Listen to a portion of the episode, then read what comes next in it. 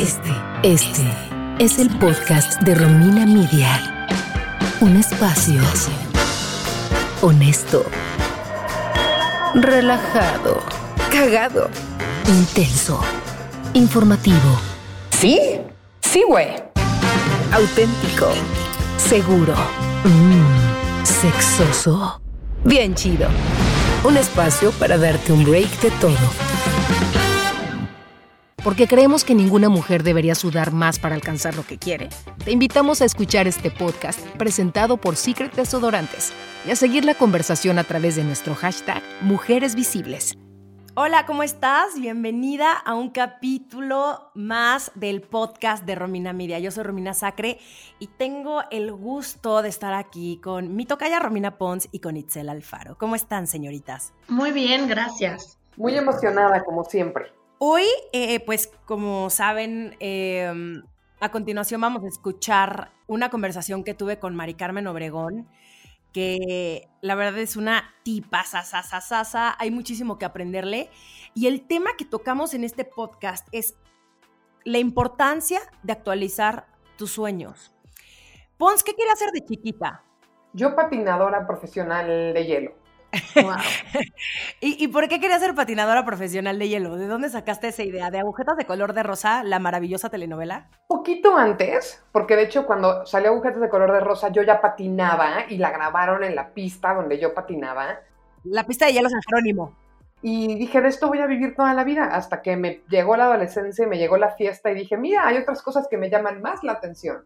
Mira, ya siendo serias, era difícil en un país como México dedicarte al 100% al, al, patinaje artístico, o sea, sin, sin sentimientos feos, simplemente me dieron intereses otras cosas, pero sí, era lo que yo quería hacer, me veía con mi medalla olímpica, tal cual. ¿Y tú, Itzel, qué querías hacer de chiquita?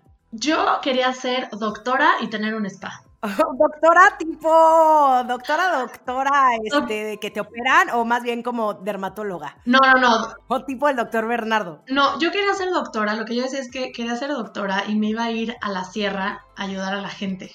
Mi tío, tengo un tío que es como mi abuelo, que él sí es médico, entonces cuando era chiquita, este, jugaba con él a que lo curaba, pero también jugaba en mi casa con mis tías hacerles pedicure. Entonces, eran como mis dos opciones de trabajo, este, irme a la sierra y, curarlos con té, y la otra era hacer feliz a la gente y dejarle los pies muy humectados y muy suaves. La verdad, os digo, al final no estudié medicina porque no lo hubiera logrado, no, no tengo tan buena memoria para esas cosas, pero al final pues estudié psicología y esa creo que fue como mi forma de un poco ayudar a las personas, o sea, como un, lado como de sanación. Y por el otro, mi camino, o sea, que me encanta la belleza. Entonces tampoco creo que haya acabado como en algo tan alejado a eso. Yo quería ser de niña actriz y cantante. Pues lo llevaste bastante serio, un buen rato. Sí, estudié actuación, eh, hice mis comerciales y creo que de cierta forma sigo actuando, pero ahorita, güey, cantante, olvídalo. O sea, todavía actriz podría ser que de pronto dijera, ay, pues chance sí me animo como a tomármelo en serio y audicionar y hacer mis pininos. Pero cantante, no mames, cero. O sea, sí sería, creo que es una carrera muy complicada. Ay, claro. O sea, señorita, interpretaciones caracterizaciones que nada, o sea. Me gustaría hacer un show cómico musical, un show cómico musical en teatro, cuando ahora que pase la pandemia. Pero tú, Pons, o sea, ¿cada cuánto actualizas tus sueños? Hay una frase que me gusta mucho que dice que la gente más interesante tiene 40 años y todavía no sabe qué va a hacer de su vida. ¡Qué alivio! Creo que la dijo David Bowie. Y me gusta mucho eso. O sea, yo, a mí no, yo en lo personal no pienso a larguísimo plazo, como en 30, 40 años, pero sí a mediano plazo, ¿no? Unos 2, 4, 5 años. Y siempre estoy viendo a dónde me quiero ir. Soy una persona que, que se mueve mucho del lugar, como que le aburre lo mismo y se va cambiando, pero sí tengo como que sueños muy marcados de, o sea, si voy a hacer radio, voy a trabajar en la mejor estación para mí, si voy a hacer medios digitales, voy a trabajar en la página que sea la más fregona para mí. O sea, como que así lo voy viendo. Y ahí, ahí estoy, además, ahí estoy. ¿Y tú, Itzel? Creo que yo sí he ido aprendiendo a plantarme más en el, en el presente, preocuparme un poco menos por el futuro, porque si no, sí me resulta un poco agobiante. Entonces, algo, o sea, con lo que intento trabajar es como, ¿cómo decirlo? Como mi propósito en la vida, o sea, lo que realmente me hace feliz o sea, creo que ese es como mi, mi propósito último y los medios por los que pueda lograr ese propósito creo que van cambiando. No, no quiero decir que estoy viviendo ya mi sueño, pero sí creo que más bien como que mi sueño es, mi propósito de vida y, los medios de cómo lo voy alimentando y cómo voy llegando a eso es, es mi trabajo y eso va cambiando. Y justamente de eso se trata este capítulo con Mari Carmen. Hablamos de la importancia de ser flexibles con la vida y fluir, así que vamos a escucharlo y estoy segura que te va a encantar tú que me estás escuchando y a ustedes dos cómplices en esto también les va a encantar. Venga. Vamos. Este podcast es presentado por Secret Desodorantes. ¿Sabías que solo un 20% de los puestos directivos están ocupados por mujeres y menos del 5% son CEOs de una empresa? Es necesario visibilizar estos temas para avanzar hacia un mundo más equitativo. Únete a la conversación con el hashtag Mujeres Visibles. Estoy súper contenta y muy emocionada de poder platicar con Mari Carmen Charms. Eh, amo, amo que ese sea tu apodo. Cuéntame, por favor, de dónde viene el Charms.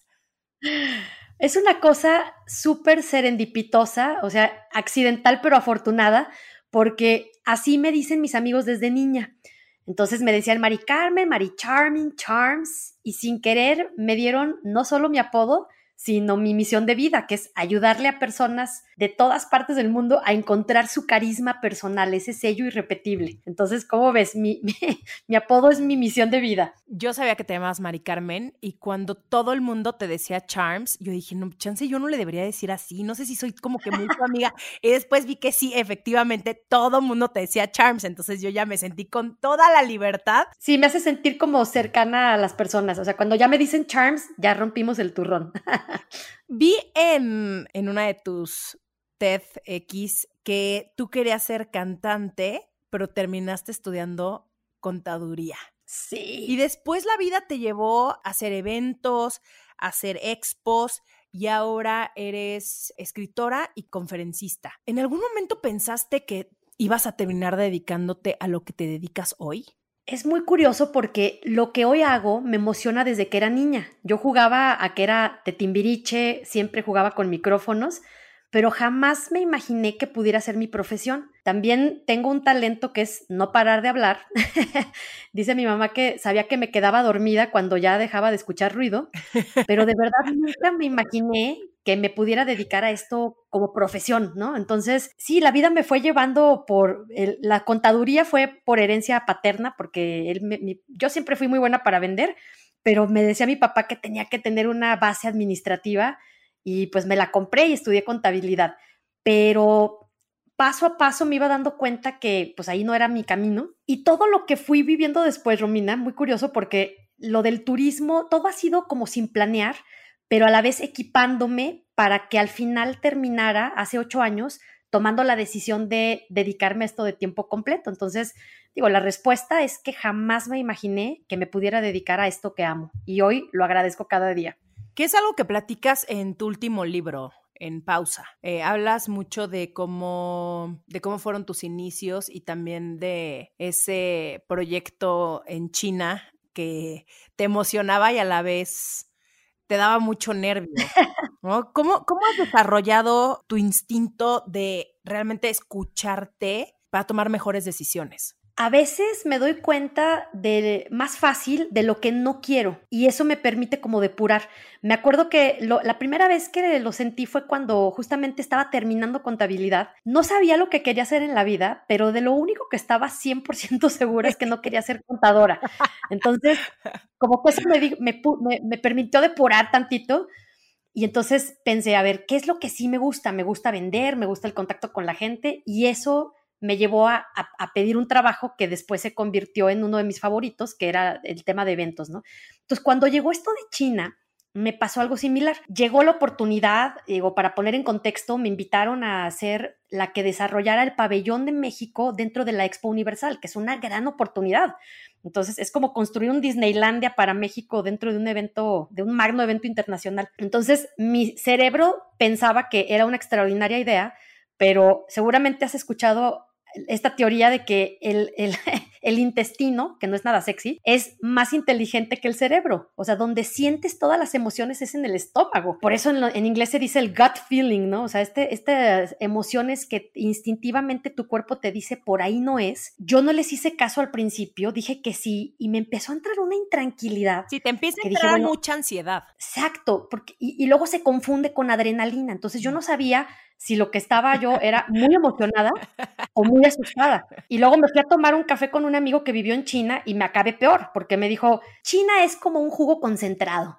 Le das un traguito y te empalagas, ya no puedes seguir tomando, pero después te tomas un vasito de agua y quieres más.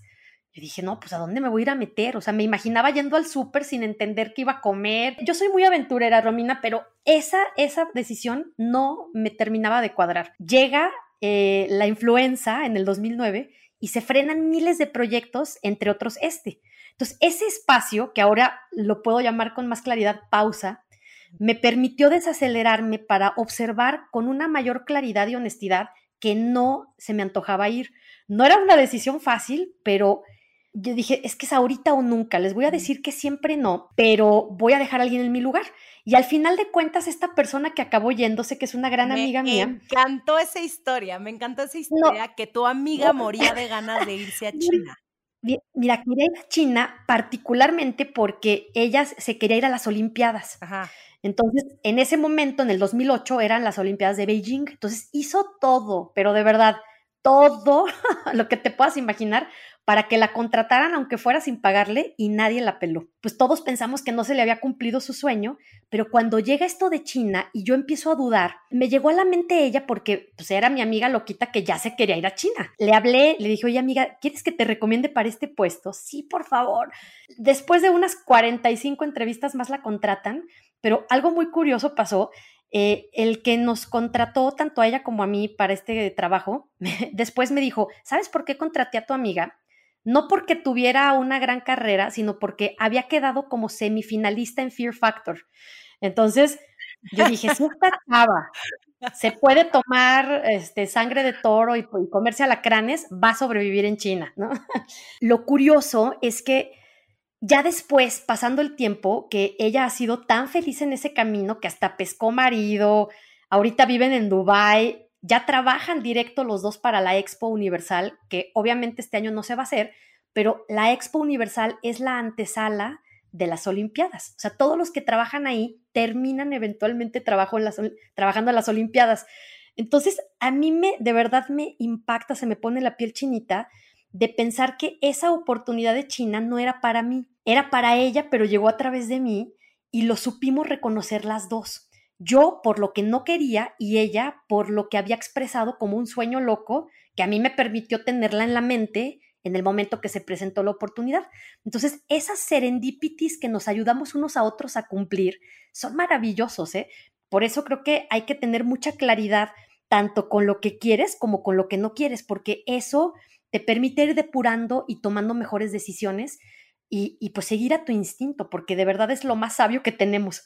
Sí, y que muchas veces no le hacemos caso. Creo que lo que acabas de decir, de muchas veces no sabemos qué queremos, pero saber qué no queremos, qué es lo que no va contigo, es el principio, porque tal vez eh, se te presenta un proyecto, ¿no? Que ahorita estábamos hablando de cuando te invitaron a China, pero se te puede presentar un proyecto y de pronto dices, hoy no estoy tan convencida, pero a ver, como que no te late y no te emociona tanto al principio, pero el entender el por qué no te puede dar una idea muchísimo más clara de realmente por qué no tienes que poner tu energía ni tu tiempo ahí.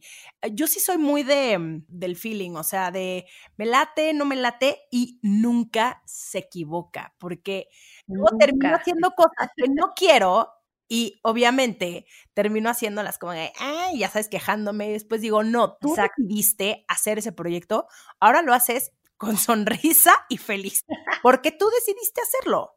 Punto. Totalmente, sí, yo creo que tenemos tres termómetros muy importantes que nos dan ese balance de si estamos tomando o no una buena decisión, que uno es la paz, o sea, cuando dices, ya me descansa el cuerpo porque dije que sí o que no. Otra es la adrenalina que te saca de tu zona de confort y dices, ¿para qué demonios dije que sí? Pero ya cuando pasa es de lo más increíble que pudiste haber hecho.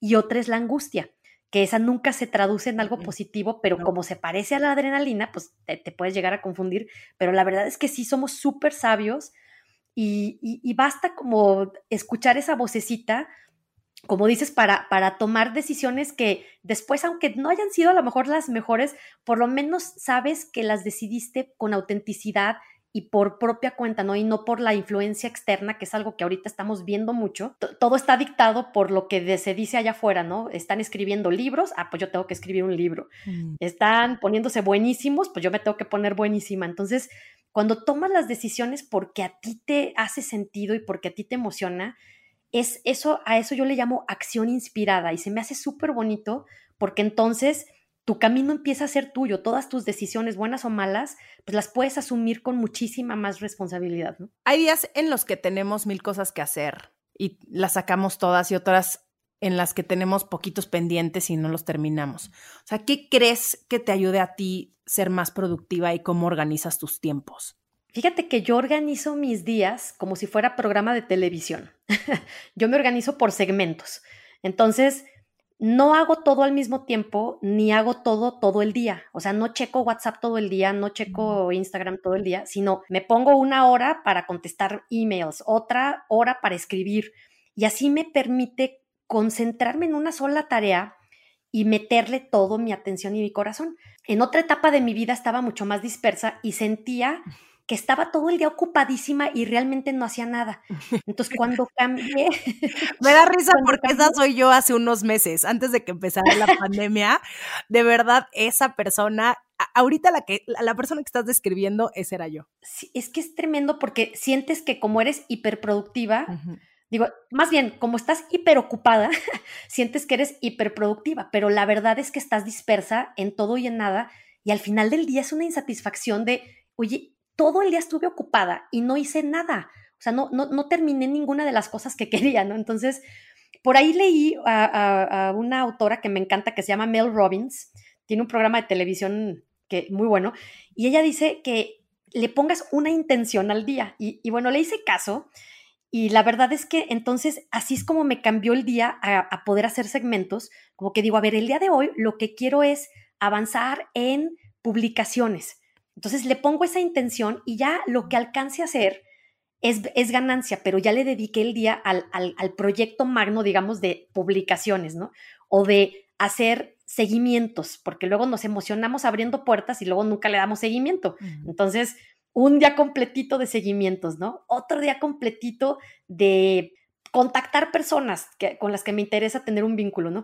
Entonces, ese cambio me permitió sentirme menos ocupada, o sea, menos presionada con las actividades y curiosamente avanzo más. Entonces ya estoy encantada con, esa forma de organizar mi tiempo y, pues así es como la mayoría. Tampoco no soy perfecta y hay días que me derrapo, pero, pero generalmente así organizo mis días y, eso es lo que me permite sentirme por lo menos más, más enfocada y productiva. Oye, y antes de eso, ¿eras de las que estaba disponible 24/7 o si ponías límites? 39.7, o sea, no sabes. bueno, ya porque te dedicabas a eventos. Supongo que dedicarte a eventos es que siempre estás disponible a la hora que se le ocurra a tu cliente. No sabes cómo estaba estresada en esa etapa de mi vida, pero porque yo lo permití. Todas las notificaciones del universo estaban encendidas en mi teléfono, todo el día sonaban, todas. O sea, de verdad no podía irme ni a tomar un café porque estaba suene y suene. Tenía un cliente, me acuerdo que se despertaba a las 4 de la mañana y a esa hora empezaba a mandar mail. todo le urgía, o sea, la ponía en mayúscula, me urge tal cosa, ¿no?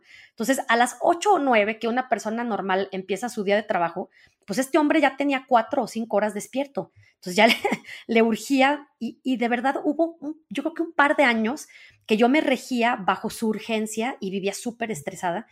Hasta que un día decidí probar una técnica y le dije, a ver, esto que me estás pidiendo, ejemplo, hoy a las 9 de la mañana, que te urge, sí te lo puedo dar, pero mañana a las 9 de la mañana.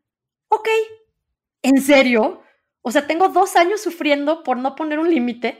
Entonces, como que con eso agarré valor y empecé a, pues, a poner un poco más de límites, a pagar las notificaciones, que eso me cambió la vida ese es creo que mi mejor consejo para cualquier emprendedor. decide tú a qué hora checas las redes, no que las redes decidan por ti. Ese cambio de yo decidir contra que todo decidiera por mí, me quitó el estrés. Había una palabra que me definía que es prisa. Y es horrible porque estaba con alguien y ya estaba pensando en el siguiente lugar. Entonces nunca estaba realmente presente, estaba ocupadísima y realmente no estaba como conectada con el momento. Pero después me di cuenta que era una decisión también, ¿eh? como que no, nadie me hubiera obligado a estar tan estresada, sino que yo misma había pensado que así era como funcionaba la vida. Y cuando empecé a poner pequeñitos, límites pequeñitos, híjole, saben súper bien. Entonces, me, empezaron a gustar y la verdad es que me siento más contenta y descubrí, Romina, que el 20% de tus clientes te dan el 80% del estrés. Entonces, ubiqué quiénes eran mi 20%, eran dos clientes que me tomaban todo mi tiempo y toda mi energía y realmente no se compensaba ni con la paga ni con nada, ¿no? Entonces hablé con los dos, me divorcié amigablemente de los dos, dejé caer a mis dos mejores clientes aparentemente, pero me regresó el alma al cuerpo. Lo, como que puse un límite a nivel laboral que sí te puedo decir que me cambió la vida. Todo esto también por ahí, porque sé que eh, hay muchos emprendedores escuchando, implicó que yo llevara a la quiebra a, a, mi negocio de eventos, ¿eh? O sea, no creas que fue un cambio de la noche a la mañana y de repente me volví zen. No, me di unos madrazotototes para poder llegar a ver mi vida diferente. Yo creo que la gente no necesita caerse tan fuerte y todo, todo lo que me pasó cuando quebré mi negocio fue por como quitar la atención a lo que realmente valía la pena y estar con esa prisa y esa sobreocupación donde dejé de ver lo importante. Cuando me di el golpazo, pues entonces metí orden, ¿no? A ver, estos clientes sí o no, estas notificaciones sí o no. Entonces, toda esta transformación viene después de, un gran, gran, gran golpe. Hey, qué fuerte todo lo que dices, porque justo a veces creemos que por querer cumplir con nuestro trabajo, para que nuestro cliente nos dé más chamba, para que los demás nos aplaudan y nos digan, wow, qué exitosa eres, siempre estás ocupada. Y para mí, justo los límites es respetarte el empezar a poner tú tus reglas también del juego, ¿no? El no estar 100% disponible al otro. En, en, una cuestión laboral, como en todas las relaciones, yo lo veo que tiene que haber un equilibrio y un balance. Y si tú estás poniendo demasiado de tu parte y el otro no responde de la misma forma que tú, entonces va a haber un problema. Tampoco se vale desvivirse, ¿no? En, en formas que mm, afecten a tu salud, a tus relaciones personales, esta glorificación de estar siempre en chinga, de verdad, a mí, esto yo también lo he entendido, lo he entendido a lo largo de los años eh, y, me, cuesta mucho trabajo, ¿eh? O sea, justamente estoy en eso, eh, ahorita estoy en este proceso de mi vida. Creo que me hizo muy bien haber leído tu libro también, porque es un libro muy bonito que te pone muy feliz, pero que aparte te, da, no, que aparte te da unas herramientas súper prácticas, útiles, para que realmente empieces a disfrutar lo que te gusta en la vida, ¿no? Yo digo, ¿en qué momento empiezas tú a hacer todo eso que realmente te apasiona? ¿Cuándo? ¿A qué hora? Eh, ¿Cuántos años tienes que tener? ¿En qué posición de tu trabajo debes de estar? Este, ¿Cuánto dinero tienes que tener en el banco para que, perdón, pero nunca va a llegar el momento perfecto?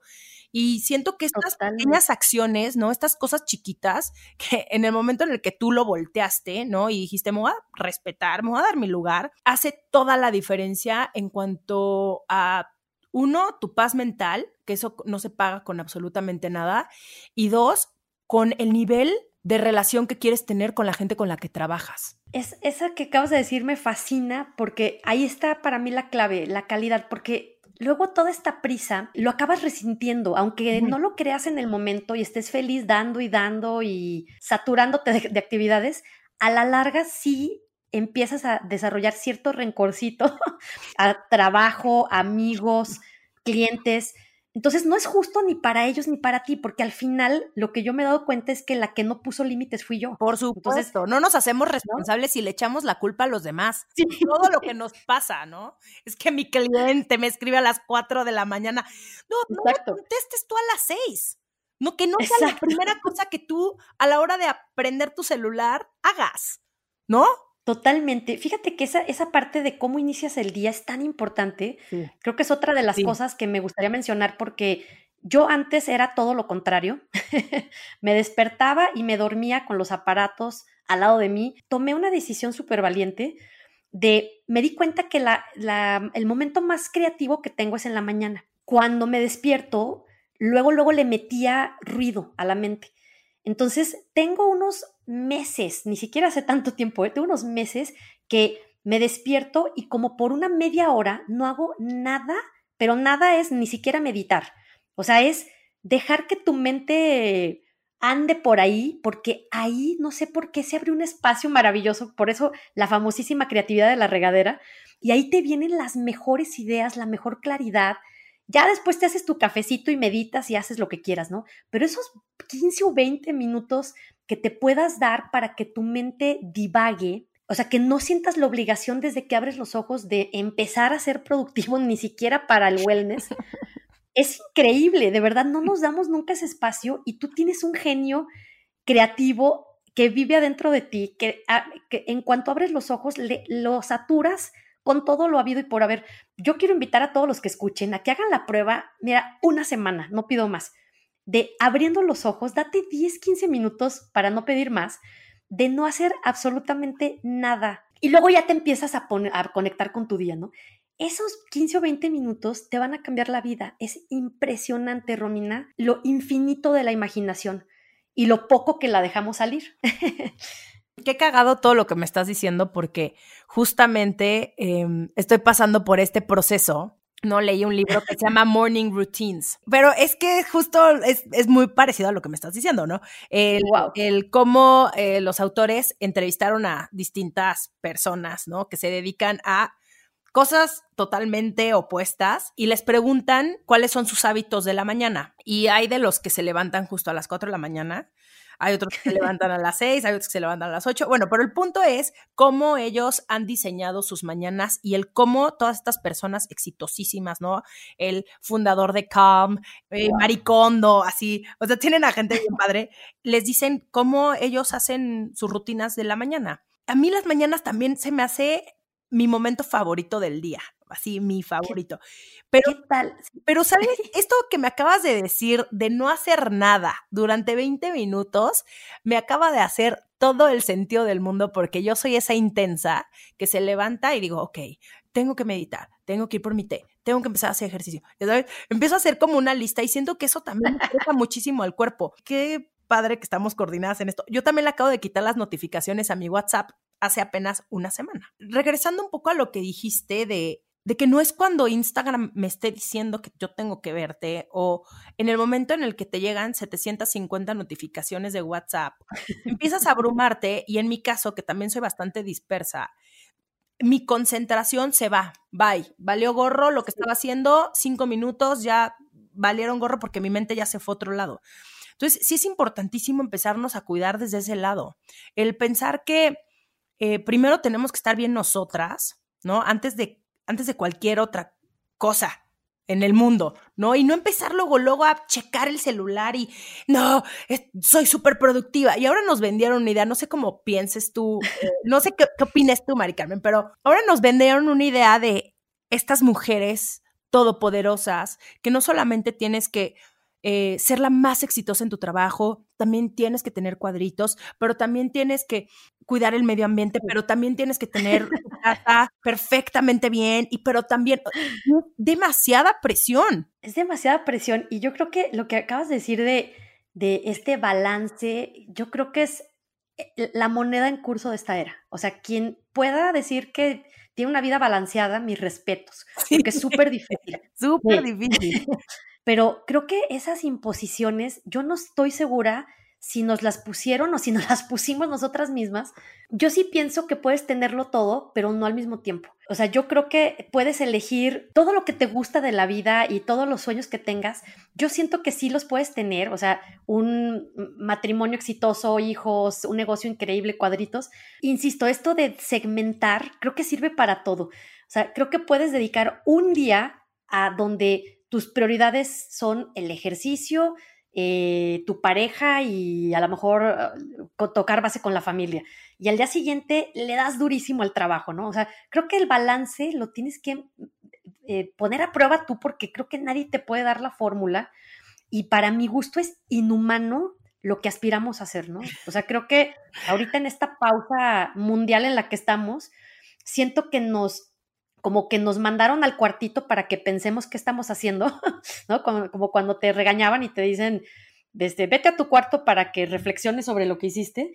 Siento que así eh, está siendo este momento tan impresionante para que te veas con más claridad y veas que no pasa nada si sueltas un poquito el control. Ahorita nos quitaron el control por completo, o sea, todo lo que pensábamos y planeábamos nos lo quitaron de las manos, ¿no?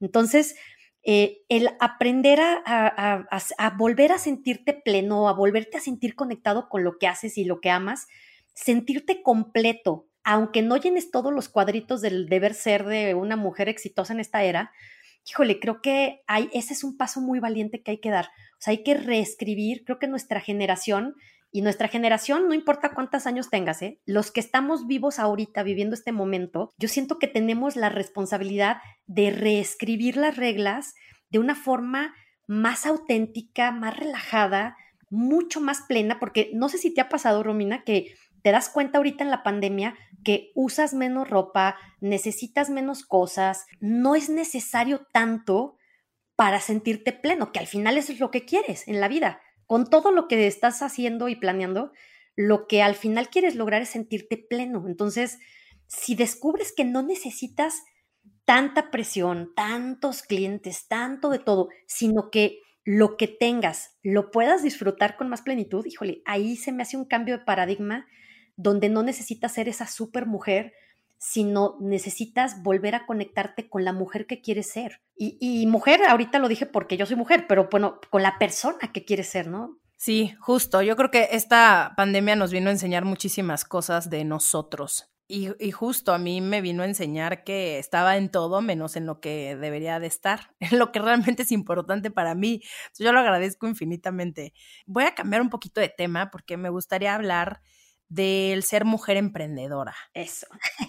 mi trabajo me ha llevado a conocer a mujeres como tú que son súper chingonas y trabajadoras y aparte buenas personas, que para mí eso creo que es lo número uno. No, no podría estar rodeada de alguien, por más exitosa que fuera, si, si fuera una patada en los huevos o si fuera demasiado, creo que para mí no está peleada una cosa con la otra, al contrario, yo, yo conozco a la mayoría de las personas exitosas, son buenas personas. A mí por eso me caes bien tú, ¿eh? O sea, te me haces, sí, te me haces lo máximo porque eres súper chingona, eres una gran persona, me caes perfecto.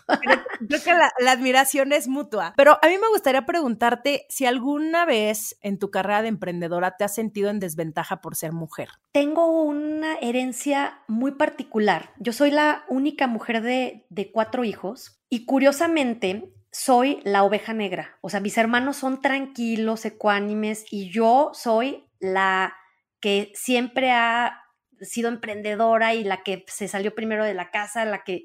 Entonces, mis papás, yo no sé, eh, como muy adelantados a su tiempo, yo creo, nunca me hicieron sentir diferente y eso me marcó mucho. Yo no he sentido de cerca esa desventaja al ser mujer emprendedora porque siempre me he sentido muy empoderada, eh, muy segura de que lo que tengo vale la pena, pero siento que mucho es esa herencia que viene de mi casa, porque sí me doy cuenta eh, tampoco soy em, inconsciente de, las condiciones que nos rodean a las mujeres en general. Es, un reto muy grande, sobre todo cuando, cuando no tienes esa seguridad en ti, o sea, esta, eh, eh, tú y yo pertenecemos a un grupo increíble que se llama Sin Modestia, ¿no? Y, y, creo que ahí está la clave de lo que para mí ha sido la diferencia.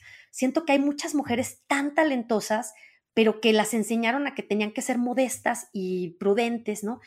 Y, para mí no me ha tocado enfrentarme con una realidad como tan desventajosa. Afortunadamente siempre me he sentido pues con, muchas oportunidades, muy apoyada y, y, las personas con las que me he rodeado también han sido personas empoderadas como tú, que, que no me he sentido, honestamente, yo soy a lo mejor un caso rarísimo, de, de alguien que siempre se ha sentido apoyada con todos los golpes que me he dado, ¿eh? pero sí, desde mi casa, mis hermanos son mi primer público agradecido y siento que eso me marcó muchísimo. Hace toda la diferencia crecer en un entorno donde te dicen que eres suficiente y que eres capaz de lograr todo lo que tú quieras. Tener a dos papás que te apoyen, que te digan que sí, que todo es lo máximo, te den la seguridad.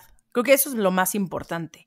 Eso en mi caso así fue con mis papás. Los dos siempre, bueno, son eh, mis mayores paleros, pero desde chiquita eran los primeros en decirme, tú puedes y que no te dé pena, ya sabes. Entonces creo que eso forja muchísimo tu carácter.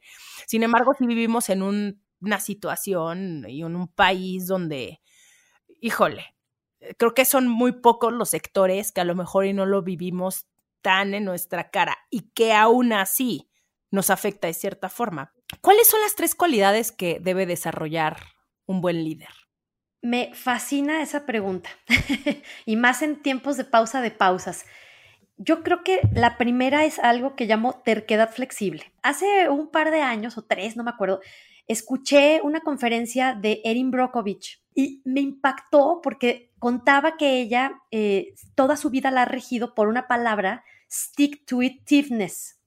Y ese stick to itiveness, que es como no te rajes, existe en el diccionario y la forma más cercana que encontré para traducirla es esta, terquedad flexible.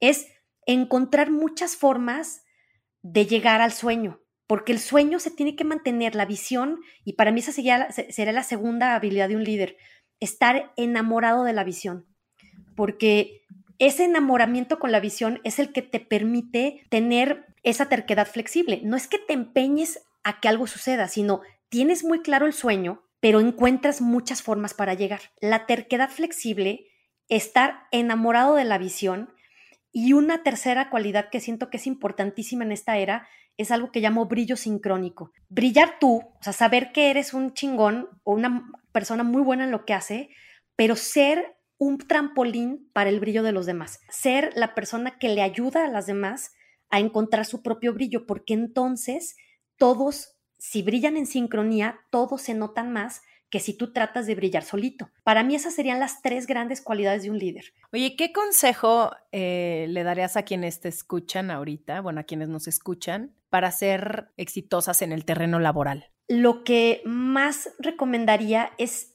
actualizar tus sueños lo más seguido posible porque a veces estás persiguiendo el sueño de tu yo creativo de hace 10 años y de repente te llega una pandemia, una pausa de pausas y te frenas y dices, ¿qué hago aquí? O sea, ¿es, donde quiero estar o no? Y entonces creo que esa habilidad para aprender a ver las pausas de tu vida como algo natural, algo que te permite reconfigurarte hacia volver a construir un futuro que te emociona, para mí ese es la fórmula del éxito en el terreno laboral y personal. No estar persiguiendo el éxito solo porque sí, sino reconectarte lo más seguido que puedas a través de tus pausas y de tus movimientos con lo que hoy te hace sentir pleno, porque el entusiasmo es súper reconocible, la emoción que le pones a tus proyectos se siente y se transmite. Cuando tu proyecto deja de tener tu corazón completo, es injusto para ti y para los que reciben tu servicio o tu producto. Entonces, yo creo que una gran, gran fórmula para sentirte bien y tener un proyecto exitoso es estar en contacto con en dónde está tu curiosidad y dónde está tu entusiasmo. Y entonces, cuando ya llega el momento de a lo mejor hacer una transición o un cambio importante en tu vida laboral, que no te dé tanto, tanta angustia porque finalmente te llevas a ti contigo. En resumen, mi consejo es mantente muy conectado con tu sueño de sueños en tu yo creativo del día de hoy. Qué fuerte lo que acabas de decir. Me pasó que durante muchos años yo me sentía una fracasada y una loser porque no era actriz, ajá, porque no era actriz, porque no había logrado nada, hasta que llegó un punto en el que me di cuenta que yo era mucho más feliz siendo emprendedora, teniendo mi página, eh, escribiendo en mi blog. Qué cañona es la mente y qué duros y duras somos con nosotros mismos, que yo no me permitía como soltar esa otra parte y decir, no pasa nada, estudiaste actuación durante unos años, eso te permitió irte a Nueva York, eso te permitió conocer otro tipo de gente, te sacó de tu zona de confort, pero hoy ya no es lo que quieres. Pero llegar a esa aceptación, no manches, Mari Carmen, me costó horas y horas de terapia, porque yo decía, no, me siento muy culpable. Yo Vi tu conferencia, me fascinó y leí tu libro y me fascinó también. Ay, gracias. Sí, sí es, es, es, es muy fuerte pero tú misma lo dices en tu libro, o sea, como que todo lo que viviste te llevó a la persona que hoy eres y, y, todo ese carisma lo vas desarrollando. Mira, el carisma, que es esta huella digital creativa, la tienes desde que eres niño. A lo que jugabas, ¿a qué jugabas cuando eras niña, Romina? A las Barbies y a cualquier otra cosa que se me ocurriera. Yo la verdad es que jugaba muchísimo con mi hermana y con mis primos y se nos ocurrían juegos increíbles. Ah, bueno, pues eso que te emocionaba de chiquita, es la primer, el primer destello de autenticidad de tu carisma. Porque un niño, esta es la etapa de mayor libertad creativa de toda tu vida, y entonces un niño no sabe, eh, no tiene la plena conciencia de lo que significa a lo que juega. Lo único que ubica muy bien es la emoción que siente cuando juega. Entonces, esa emoción que tú sentías jugando a las Barbies o jugando con tus hermanas y primos, es la misma emoción que hoy sientes probablemente haciendo esto que amas que es la inspiración, la plenitud, ¿no? Entonces, cuando la aprendes a ubicar, te la puedes traer este momento junto con tu carisma matizado, que esto quiere decir, además de esa emoción que te mueve desde niña, tú también tienes la habilidad de matizar tu carisma, ese, ese estilo que tú tienes, que solo tú tienes en la vida, porque cada día de tu vida te pasa algo que le agrega un ingrediente. Cada persona que conoces, cada viaje, cada curso, le agrega algo a tu vida que te permite ver el mismo cuadro, por ejemplo, en un museo, desde diferente perspectiva. Ese cuadro es tu vida. Y entonces cada día de tu vida lo estás viendo, el mismo cuadro, pero parada en un punto distinto y eso cambia todo. Entonces, si tú estás consciente de esa emoción que te mueve desde niña y de ese matiz que constantemente tiene tu vida, entonces, híjole, de verdad tu vida se convierte en un experimento fascinante y, hablando de experimentos, quiero hablar de uno que, me gustaría dejarles como tarea ya para despedirme, porque luego todas estas cosas que ves en tu vida que dices, me encantaría todo esto de lo que están hablando Romina y Charles, lo quiero para mí, ¿dónde está? ¿No? Quiero esa motivación, quiero esa inspiración, esa visión. Hay un experimento muy lindo que, que hablo de él en los libros, que se trata de buscar mariposas amarillas. Y me gusta dárselo a las personas porque es algo muy fácil de hacer y de comprobar. Entonces, las, que, las personas que estén escuchando, quiero que a partir de este momento y por 48 horas, busquen mariposas amarillas en su entorno y cuando las empiecen a notar, se sientan muy felices porque las mariposas ya hubieran estado ahí, pero probablemente no las hubieras notado. Y cuando empieces a ver mariposas y lo compruebes, eso se llama observación creativa consciente y quiere decir que todo lo que tú buscas está más cerquita de lo que crees, pero hay mucho ruido, hay mucha distracción. Ahorita lo puedes comprobar con mariposas, pero después lo puedes poner a prueba con todo lo que tú quieras en tu vida. Con eso me quiero despedir. Ojalá que la vida de cada persona que escuche y los emprendimientos y todas las cosas que tengan en sus proyectos de vida estén llenos de inspiración y estén llenos de ese sello irrepetible que cada persona tiene como regalo al mundo. Ay, qué bonito, qué bonito. Me encanta todo lo que me dices. Me encanta porque sí es justo con qué lentes queremos ver la vida, ¿no? A través de qué. De hacerme yo la víctima de, ay, no, odio esto y estarme quejando, o de realmente empezar a enfocarme en la belleza, porque sí creo que hay belleza en todos lados, pero ¿cómo lo quieres ver tú? Oye, ya antes de que terminemos, me gustaría que respondieras las siguientes preguntas, pero así, lo primero que se te venga a la mente. Ok. Mejor horario del día para trabajar. La mañana. Role model. Eh, role model, eh, Luis Hay. Color de outfit para una entrevista de trabajo. Azul. Checar mail a cualquier hora o tener un tiempo marcado. Tener un tiempo marcado. Snack favorito para la oficina. Una barrita de nueces. Trabajar en silencio o con música. Definitivamente con música. ¿Tenis o tacones? Tenis. ¿Home office o oficina? Home office. ¿Llamada de pura voz o videollamada? Llamada de pura voz. ¿Desayunos laborales o comidas? Desayunos. ¿Qué consejo laboral le darías a Charms hace 10 años? Que la prisa no significa que llegues más rápido, que está bien tomártela con más calma y pararte a oler las flores del camino. ¡Ay, qué bonito todo! Muchísimas gracias, Charms. Muchas, muchas gracias por todo, eh, por esta plática. Eh, me quedo con lo siguiente, con ponerle atención a lo importante, tener calidad en todo lo que hacemos, pero también con la gente con la que trabajamos, que podemos tenerlo todo, pero no al mismo tiempo, que nuestra generación, y no nos referimos a un una cierta edad, sino todas las personas que estamos aquí en este planeta Tierra, tenemos la responsabilidad de reescribir las reglas. También me quedo con la terquedad flexible, el estar enamorado de la visión y el brillo sincrónico.